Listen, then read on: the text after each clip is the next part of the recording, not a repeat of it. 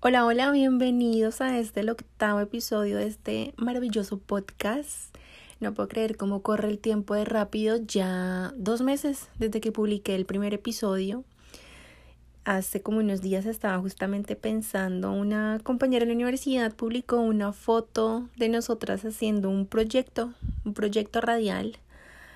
Ya hace más de seis años que empezó como este sueño y y no sé, me causa como mucha, como mucha nostalgia recordar cómo empezó y cómo al comienzo me daba tanto miedo lanzarme, me dejaba ganar por, por la pereza, la procrastinación, además por este síndrome del impostor que si no sabes de qué te estoy hablando, pues esa es, es esa vocecita que, que habita en nuestra mente y que nos dice esto no va a servir para nada, tú no eras, no eres buena para eso, vas a perder tiempo y la gente se va a reír de ti, bueno.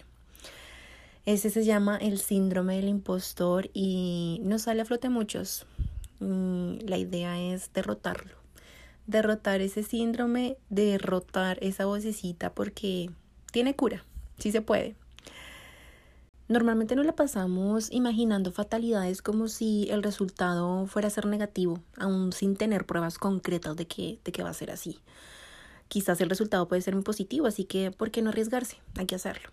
Y por eso estoy tan feliz y emocionada, porque quiero agradecerles a cada uno de ustedes por las más de 230 reproducciones que ha tenido este podcast. Ah, hemos, estamos creciendo como audiencia, estamos creciendo como comunidad y no saben, no se imaginan cuánta felicidad y cuánta emoción me da saber esto, porque esto lo con todo el amor del mundo, no me voy a cansar de decírselo. Aquí hablo de mis aprendizajes, de mis errores a lo largo de tantos años, bueno, no muchos, como sí, más o menos 6, 7 años, desde que empecé como a trabajar conscientemente mi autoestima y como a cambiar de pensamiento y cambiar de mentalidad justamente esos errores me han servido para sacar provecho de ellos y hoy mismo cambiar como mi forma de actuar. Muchos de ellos los comparto abiertamente con ustedes para decirles que no están solos, que, que si quizá por mucho tiempo se tragaron algunas palabras, pensamientos y acciones, quizás por creer que eran los únicos que les pasaba y que qué oso, qué pena, qué dolor, pues bueno, ya es hora de que las vayan sacando así poquito a poquito. También quiero aprovechar a las personas que se toman el tiempo de escribirme, ya sea para agradecerme, ya sea para felicitarme. Otras personitas también que se han tomado el trabajo así súper como a pecho, la tarea súper a pecho de, de darme su opinión y su reflexión acerca de los temas que yo he propuesto en el podcast.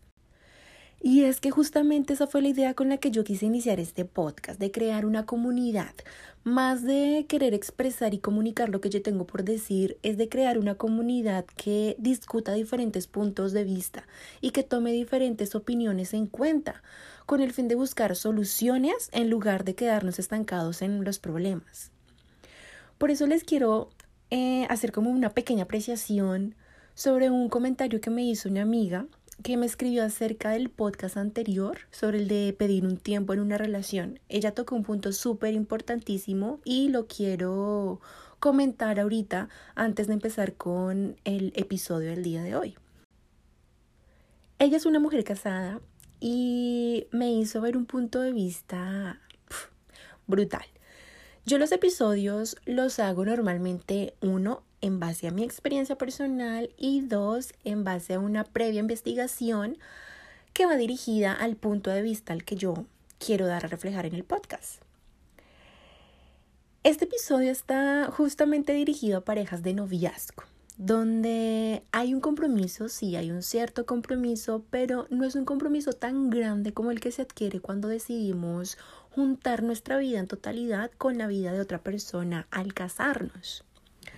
Por ese motivo, lo más sano para ambas personas, a mi punto de vista y al punto de vista de Dani, que fue quien me colaboró con el podcast, es que lo mejor es terminar la relación en lugar de pedir un tiempo. Y en mi opinión, y en lo que estoy también completamente de acuerdo con la amiga que me escribió dándome su punto de vista, es que si nosotros tomamos la decisión de adquirir un compromiso como lo es el matrimonio, lo ideal sería hacer lo que sea necesario para resolver cualquier conflicto y si en este caso es necesario pedir un tiempo por salud mental de la pareja, es totalmente y absolutamente entendible y debe ser cero criticado y cero reprochado por la sociedad. Esto no necesariamente quiere decir que la pareja se quiera divorciar o que quiere, no sé, experimentar con otras personas, sino que a ver, tenemos problemas personales que trabajar primero. Y algo que es muy importante y que lo voy a decir acá en este podcast y que me parece súper primordial es que si yo estoy bien conmigo mismo, voy a estar bien con mi entorno y voy a estar bien con los demás. Y eso me pareció muy importante compartirlo porque yo no soy una mujer casada y es un punto de vista que le puede servir también a quizás otras personas que estén pasando por esa situación y que no se quieran ver señalados y que no se quieran sentir presionados tampoco. Porque la verdad es que mientras no se le haga daño a la pareja que quieres, la decisión que tomes, que sea con sinceridad, con honestidad, con buena comunicación, con empatía y respetándote tanto a ti como como la pareja, como tu pareja en este momento. Así que muchas gracias a mi oyente amiga por darme su aporte, su feedback. Los invito también a todos ustedes a que hagan lo mismo. Escríbanme sin pena, sin nada, que entre todos nos podemos colaborar acá para encontrar diferentes puntos de vista y ayudarnos entre todos. Otra cosa que varios de ustedes concuerdan es que mi voz relaja. Y bueno, para darles un adelanto de las sorpresas que he programado para más adelante, eh, me gustaría implementar una vez por mes un episodio de meditación. ¿Qué tal? ¿Qué, ¿Qué les parece? Yo me he convertido en fiel fan de la meditación después de haberlo intentado por mucho tiempo y no ver resultados realmente tangibles. Pero ahora es como una es como un acto mantra para mí. En serio, me ayuda tanto en mi toma de decisiones, para escuchar mi cuerpo, para escuchar a mi mente, a mi espíritu y en serio que me gustaría compartir esas estrategias de meditación que me han servido para diferentes situaciones de la vida. Las quisiera compartir con ustedes, así que déjenme saber si les interesa y lo puedo estar empezando a aplicar como un episodio extra por mes muy pronto. Y bueno, ya de haberles dado las gracias a todos ustedes, démosle espacio a este nuevo episodio que está buenísimo. ¿Y por qué digo que está buenísimo? Bueno, porque viendo que estamos creciendo como comunidad, aprovecho para seguirles expresando mis más profundos sentimientos, mis pensamientos muy personales para que nos tomemos esto en serio y empecemos a aportar un granito de arena al cambio real de este mundo, así sea desde lo más mínimo que podemos hacer, que es cambiando nosotros mismos. En este episodio te voy a contar por qué para mí, por qué para Jenny Paola somos la generación de la decisión. ¿Qué actos deberíamos realizar de manera primordial ya para ayer es tarde y qué otros debemos dejar a un lado? Todo esto lo hago comparándonos con otras generaciones que nos anteceden, mirándolos como ejemplo y aprendiendo de ellos lógicamente desde el respeto. Así que sin más preámbulos, comencemos. Hola, hola, soy Jenny y esto es Viajando en Turbulencia, un espacio inspirado en los altos y bajos que el viaje de la vida trae consigo mismo, porque para mí es eso la vida. Un viaje en el que cada uno de nosotros tomamos la decisión de disfrutarlo o de sufrirlo. Este podcast es para ti si después de un largo día, una semana de solo fallos, un mes o quizás un año donde sientes que te estancas y no avanzas como quieres, lo único que deseas oír es un hey, lo estás haciendo bien, no te des tan duro. Definitivamente este espacio es para ti. Así que coge tu equipaje más ligero y emprendamos este viaje.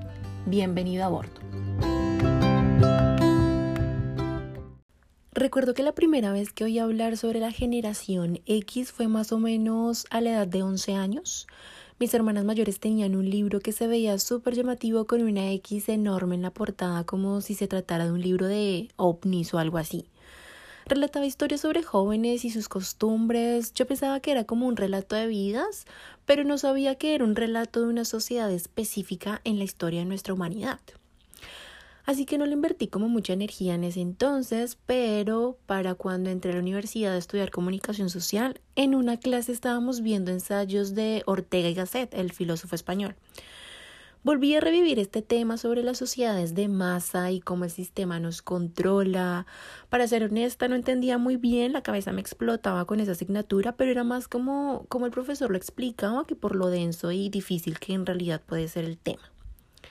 Yo lo voy a explicar un poquito más sencillo, más desmenuzadito para asegurarme de que estemos en la misma página y que me puedas entender bien el fin al que voy con este episodio. Vamos a definir qué es una generación en palabras sencillas. Digamos que los acontecimientos más importantes y que han dejado marca en el contexto histórico del mundo son los que provocan el nacimiento de una generación. Entonces podemos estar hablando de cuatro generaciones muy fuertes a lo largo de la línea del tiempo desde la Primera y la Segunda Guerra Mundial. Hay una generación cero, por así decirlo, es la base de la cual los investigadores se sostienen para crear las siguientes generaciones. Esta es la llamada generación del silencio. Surgió en la segunda mitad del siglo XX, donde se perdieron muchísimas vidas y el mundo tuvo que enfrentarse a una baja natalidad. Estoy hablando de la línea del tiempo entre el desarrollo de las guerras y su fin, más o menos entre 1928 y 1945. La primera generación surgió después, que fue una de las más fuertes y las más potentes, porque justamente fue después de la Segunda Guerra Mundial y fue donde se empezó a registrar una alta elevación de natalidad, sobre todo en el continente americano. Esta generación va de 1946 a 1964 y se llamaban o se llaman, si es que todavía conoces algún sobreviviente de este periodo de tiempo, los baby boomers. ¿Por qué este nombre? Yo no encontré una explicación consistente, pero la mía y la que, bueno, puede, ser, puede sonar muy lógica, es que como es una generación postguerra, entonces esto quiere decir que son los bebés de la guerra prácticamente. Baby de bebé, boom de bomba o algo así. Baby boom, baby boomers. No sé, para mí tiene algo de sentido. Pero en fin, estos niños crecieron con un peso enorme en su espalda. ¿Cuál era ese peso? El peso de la guerra. Una guerra que ellos no promovieron, no lucharon, pero de la cual sí recibieron sus cenizas. Crecieron con pocos privilegios, tanto materiales como emocionales. Imagínate tener que ver a tus papás reconstruyendo toda una vida, desde cero. Tú no sabes ni entiendes qué está pasando, pero obviamente sientes esa presión que viven tus padres. Además de eso, son hijos que se criaron con muchísima fortaleza, y no porque fueran hijos fuertes, sino porque fueron fuertemente criados. O sea, llorar porque no tenías la atención de tus papás literalmente no era permitido, porque sus padres aguantaron tanto dolor y sufrimiento durante la guerra, donde no se podían dar el espacio para llorar o para sentirse mal, porque si se descuidaban ya otro les estaba aprovechando y poniéndoles el, rifle por la espalda. Así que por lógica y naturaleza animal de supervivencia, ellos no iban a permitir que sus hijos se hicieran pequeños por cualquier cosa. Así que los criaron emocionalmente reprimidos. Y en ese entonces, ¿quién les podía decir o quién podía hacerlos caer en cuenta de que eso no estaba bien? Si en realidad el mundo después de ese periodo de guerra no podía estar bien. Los hijos de esos hijos de la guerra son la segunda generación, los llamados generación X, que van entre 1965 y 1980. Si tienes entre 22 y 38 años, podemos estar hablando de tus papás. Y si eres como yo, que muchas veces critiqué, bueno, que muchas veces criticamos a nuestros padres, los culpabilizamos por nuestros errores, por nuestra educación, por lo que hicieron, por lo que no hicieron, bueno, pues te invito a que empieces a cambiar esa actitud. Porque nuestros padres no crecieron con nuestros privilegios ni materiales ni emocionales. Y son que decirlo, son unos duros, son unos cracks. Quizá tus papás sí tuvieron una vida de lujos, de viajes, de estudios, y qué bueno por ellos. Los míos y los de una gran mayoría no. Son los típicos papás que se rasgaron las vestiduras muchas veces y que con las uñas consiguieron un lugar y un nombre en esta sociedad. Nuestros papás crecieron con muchos vacíos de afecto, pues sus papás tampoco sabían cómo llenar esos vacíos. Y es muy natural, es entendible si te pones a pensar que los desastres de la guerra mundial seguían haciendo efecto en ellos tanto, tanto en nuestros abuelos como en nuestros padres. Puedes entender que no es algo fácil de digerir. A mí se me hace la piel chinita de las anécdotas de mi mamá o que mi papá me contó alguna vez acerca de su infancia. Y se me hace también la piel chinita de ver lo fuerte que, que son al ver atrás, al ver a su pasado y no sentir vergüenza, no sentir victimización, no sentir represión ni odio, sino puro agradecimiento porque son las personas que son hoy en día justamente por esas precarias situaciones. Y nosotros debemos estar muy orgullosos de ellos, que si no tuvieron ese afecto y esa libertad emocional de niños, lo tengan de grandes con nosotros nosotros dándoles esa libertad y ese espacio para hacerlo. Digamos lo que soy yo y algunos de mis primos, estoy hablando de más o menos 25 primos en total por parte de ambos papás. Vengo de una familia grande y puedo decir que hemos sido más o menos menos de la mitad los que hemos tenido el privilegio de, de ser los primeros en la familia en salir del país, de conocer más de cerca otras culturas y de poder aprender de ellas y que justamente esa experiencia sea la que nos haya abierto la mente a un mundo de muchísimas y de diversas posibilidades. Eso es algo que hemos logrado gracias a ellos, a nuestros padres. Y nuestro detalle de agradecimiento debería ser hacer lo que ellos no pudieron hacer más por falta de facilidades que, que por falta de ganas. Con esto paso a hablar de nosotros, y digo nosotros porque la mayoría de mi audiencia se encuentra en este rango de edad. Los millennials nacimos entre 1981 y 1996, donde también nace una sociedad del consumo a full reventar. Por eso somos el comienzo de la generación o de las generaciones con más privilegios y el comienzo de lo que yo llamo una generación con el poder de decisión. Muchos de nuestros padres no pudieron decidir qué hacer con su vida, tomarse un break de los estudios, del trabajo, de las presiones sociales, de poner en pausa todo para poder tomar mejores decisiones. No, lastimosamente ellos pausaban y se quedaban sin comida, sin techo y sin nada. Nosotros pausamos porque los tenemos a ellos y prácticamente son ellos quienes nos brindan soluciones muy asequibles. Por eso agradeceles, agradecele mucho si tienes a tus padres al lado y los tienes vivos. Así a veces pienses y te den esas rabietas pendejas de decir que no fueron o que no son los mejores padres. En el, en el fondo sabes que sí, que sí lo fueron y que sí lo son. Hicieron lo que pudieron y con los recursos que tuvieron. Se equivocaron como también nosotros nos hemos equivocado muchas veces y lo vamos a seguir haciendo. Así que tienen todo el derecho de poder reivindicarse todavía. Y ahora vamos con la generación Z. Es la última y la actual generación que nacen desde 1997. Junto con ellos es que tenemos que hacer una alianza y unir fuerzas para realmente encaminar a este mundo con el pie correcto, con el pie derecho. Aunque nacimos y crecimos también bajo diferentes privilegios, algo que compartimos mutuamente y que es muy importante es el manejo y el alcance de la tecnología porque digo que somos el comienzo de la generación con el poder de decidir. Te había dicho que era muy difícil que los padres de nuestros padres los criaran con amor y afecto porque el mundo en realidad no estaba bien, ¿cierto? No podía estar bien después de una guerra. Pues ahora el mundo sigue igual, pero con la diferencia de que sí puede estar mejor, y nosotros tenemos la solución en nuestra boca, manos y corazón en nuestra boca porque no hay peor castigo, golpe o maltrato que el que sale de nuestras palabras.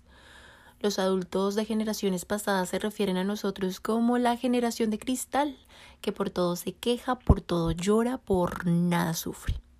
Y bueno, es entendible que nos digan algunos que somos de una generación de cristal, porque es que ellos no tuvieron esta facilidad que nosotros sí tenemos. Esta facilidad de demostrar nuestras emociones, es una manera tan fácil de liberarnos, de liberarnos de aquello que no nos hace bien y de trabajar junto con las emociones que sí nos hacen eh, sacar todo lo mejor de nosotros, con lo que podemos trabajar la mayoría del tiempo. con las que queremos impulsarnos y queremos actuar. A ellos les enseñaron que sentir es una debilidad. Yo desde que descubrí mi propia manera de lidiar con mis emociones, me di cuenta que me estaba perdiendo de tanto que me pude haber evitado muchos dolores de haberlo sabido antes. Aunque al mismo tiempo esos dolores me construyeron de a poquitos. Construyeron la mujer que soy hoy en día, como también el dolor construyeron a mis padres o a mis abuelos. Pero si te estás dando cuenta al punto al que quiero llegar, mi dolor ha sido mucho menor que el dolor de mis padres o de mis abuelos.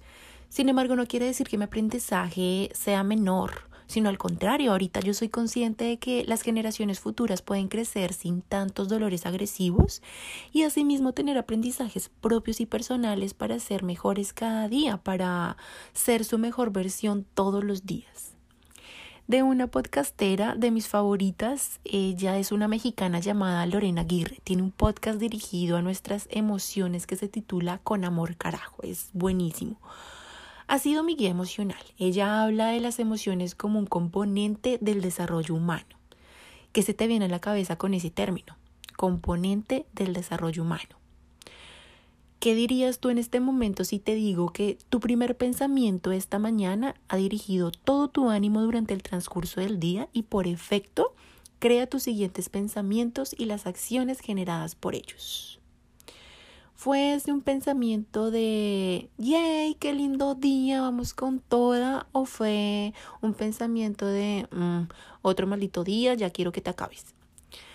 Si me estás escuchando, quiere decir que tienes acceso a un buen dispositivo móvil, una buena conexión a Internet, la libertad de invertir tu tiempo en actividades de tu gusto. Así que puedo asegurarte que tienes todo el privilegio de decidir qué camino quieres tomar sin importar el camino que dejes atrás, porque ese camino no te representa, no te identifica. ¿Te aportó a lo que eres hoy en día? Sí, pero no tiene por qué atarte o retenerte a otro tipo de caminos.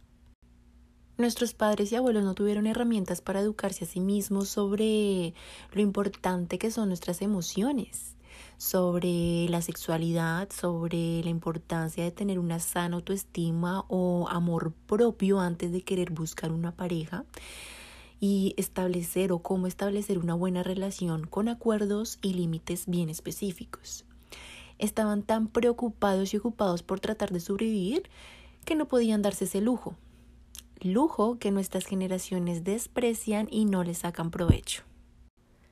Debemos dejar a un lado el estar buscando culpables de nuestras desgracias y hacernos responsables de lo que somos y de lo que no somos que si hoy en un lugar que no te hace feliz, no es por nadie más, sino por ti. Que tu pareja no te demuestra el afecto que esperabas y no cumple con las promesas de cada lunes por cambiar, es tu decisión seguir ahí. Que los traumas de tu niño interior te siguen atormentando hoy en día, discúlpame que te lo diga y lo hago con todo el amor del mundo, pero es tu decisión que te siga atormentando. Tenemos tanto poder en nuestra mente, pero no lo queremos ver. Las manos de nuestros padres y abuelos fueron usadas para reconstruir vida y hábitat después de los desmanes que dejaron las guerras. ¿Para qué estás usando tú tus manos hoy en día, querido millennial o querido Summer? Las redes sociales son tan pero tan buena herramienta que estamos perdiendo con retos desinformativos y carentes de educación. Hacemos viral el, el, amarillismo y el morbo con personajes que nada bueno le aportan a la construcción social. En cambio, temas como nuestro desarrollo personal, nuestro bienestar mental, herramientas para el crecimiento económico de toda una nación en un nivel más equitativo, las iniciativas para proteger nuestra fauna y nuestra flora. Esos temas las dejamos por allá en el olvido porque requieren de más atención que un simple like o un simple compartir. Entre más facilidades tenemos, más perezosos nos volvemos. Aunque no sé si es por el trauma que me dejó el documental de Netflix sobre social media, pero yo trato de controlar mucho mi tiempo en redes y sobre todo trato de ser consciente de lo que consumo. Pero últimamente he visto muchas iniciativas muy chéveres y con gran apoyo sobre el body lover, self-caring, que trata de motivar a las mujeres a que nos sintamos seguras de nuestro cuerpo y no nos dejemos influenciar por la industria y el negocio de la moda ni tampoco de los estereotipos forzados de que tenemos que ser de tal manera para ser aceptadas en la sociedad de consumo. como también he visto crecimiento en el apoyo mutuo entre mujeres. Hubo una frase el año pasado muy de moda que decía, la que puede, puede y la que no critica. Qué bueno es escuchar ahora frases como la que puede, puede y la que no, pues la empujamos, la ayudamos, la apoyamos, que sí, todas podemos. A las mujeres se nos ha impuesto un peso grande. No, mentiras. No se nos ha impuesto, nos lo hemos dejado imponer. De que somos el sexo débil, de que somos menos que los hombres, que si no luchamos por nuestros derechos no nos los dan. En mi humilde opinión, ya debemos derrotar esos pensamientos, ya es hora, empezando por nosotras mismas. La energía del universo es algo tan poderoso que lo que mantenemos vivo en nuestra mente y corazón, el universo nos lo da. Y ojo que acá te estoy hablando a ti, mujer privilegiada de poder decidir, porque no se puede esconder que en muchos rincones del mundo hay mujeres que en definitiva no lo pueden hacer, por cuestiones culturales, injusticia de Estado, falta de información, falta de recursos, en fin. Y nosotras con esta herramienta tan valiosísima como lo son las redes sociales podemos aportar más actos positivos que a seguirnos encasillando en posiciones vulnerables cuando no lo estamos con este superpoder que es decidir cambiar de mentalidad, cambiar de actitud, cambiar de acciones. Y por último, ¿qué tenemos en nuestro corazón? ¿Con qué lo estamos alimentando? No sé, yo hago una generalización así por encima y muy fácilmente puedo deducir muchas cosas, porque lógicamente también he pasado por ahí. Y la envidia es una de esas fuentes nutritivas con la que lo alimentamos tanto inconsciente como conscientemente. La envidia es un motor que usamos para, para hacer, para producir. Ah, que no me puedo quedar atrás porque si fulanito y sultanito tienen, pues yo también quiero y, y voy a demostrar que puedo. Qué feito, ¿no? Que para demostrar que podemos, tenemos que hacerlo mejor que el que está al lado. O el egoísmo, por ejemplo. ¿A cuántos emprendedores se les reduce la lista de amigos cuando empieza a desarrollar su idea de negocio? ¿Cuántas palabras de desánimo no tienen que aguantarse de quienes deberían ser los primeros en apoyar, incentivar y motivar? Es muy cierta esa frase de que te quiero ver bien, pero no mejor que yo. Lidiar con este tipo de emociones no es nada fácil. Y créeme que no te dejan avanzar en nada. Por más que quieras, esa sí es una verdadera carga. ¿Cuáles serían los impulsos que guíen nuestras actitudes y nuestras acciones y que sean la base para las generaciones futuras? En lo personal, me voy a inclinar por primero tener muy clara nuestra línea de valores, tanto personales como profesionales. ¿Qué valores consideras que te identifican en tu ámbito laboral? ¿Te has puesto a pensar en eso? ¿Es más importante para ti la puntualidad que la creatividad? Cuando no tenemos claro eso nos dejamos complicar la vida porque justamente no sabemos qué es lo que nos molesta y cómo lo podemos resolver. ¿Cuáles son tus valores personales en una relación de pareja, por ejemplo? Digamos, el trabajo de equipo es muy importante para mí, pero como no lo tengo claro, pues no sé cómo reconocer si mi pareja comparte ese mismo valor. Y ahí empieza la falta de comunicación. Primero va la comunicación interna, el yo con el yo. El trabajo en equipo es importante para mí porque, no sé, pongamos un ejemplo. Yo no quiero ser ama de casa, yo quiero trabajar y poder tener tiempo para disfrutar.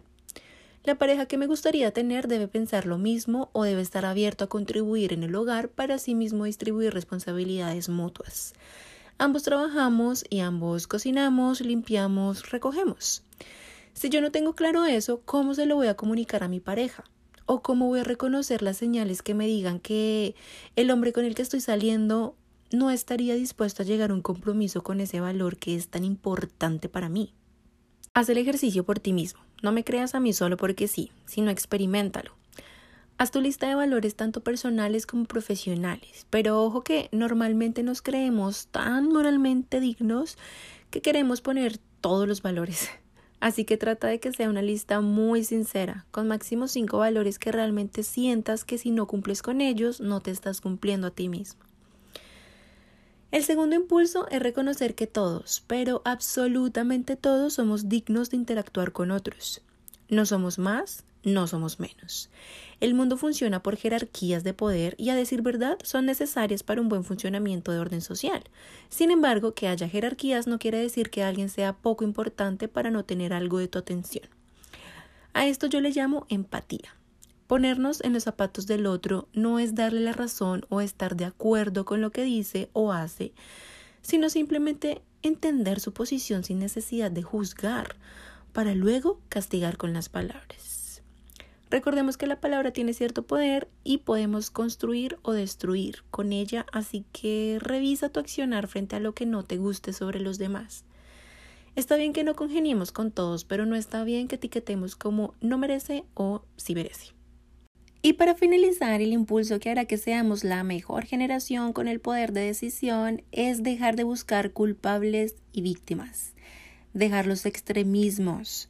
Eso de o es blanco o es negro ya hay que irlo recogiendo. Disfrutemos de la escala de colores que tenemos a nuestras manos y dejemos de ser tan extremistas. Háblese de política, economía, amor, educación, espiritualidad, religiones, etc. Entonces, querido oyente, mi reflexión para este martes es que si tienes más de 21 años, ya tienes completamente desarrollada y madurada tu mente, tanto racional como emocional. Según estudios aseguran que esa es la edad perfecta de maduración en una persona. En Estados Unidos, un ciudadano se convierte en adulto a sus 21 años. En Latinoamérica, todavía nos faltan cambiaditas de pañales cuando ya estamos diciéndole a nuestros padres, tengo 18 años, soy mayor de edad y puedo hacer lo que me venga en gana. Y bueno, que sean mayor de 21 años quiere decir también que ya puedes ser parte de esta generación con el poder de decisión. Empecemos ya mismo. ¿Qué decides hacer con este episodio? ¿Te sirvió escucharlo y crees que vale la pena compartirlo y ayudar a que seamos más los que le vemos nuestra conciencia o no? Déjame saber tus opiniones con tus comentarios en las redes sociales de Viajando en Turbulencia. Te espero el siguiente martes con otro aporte de corazón. Chao, chao.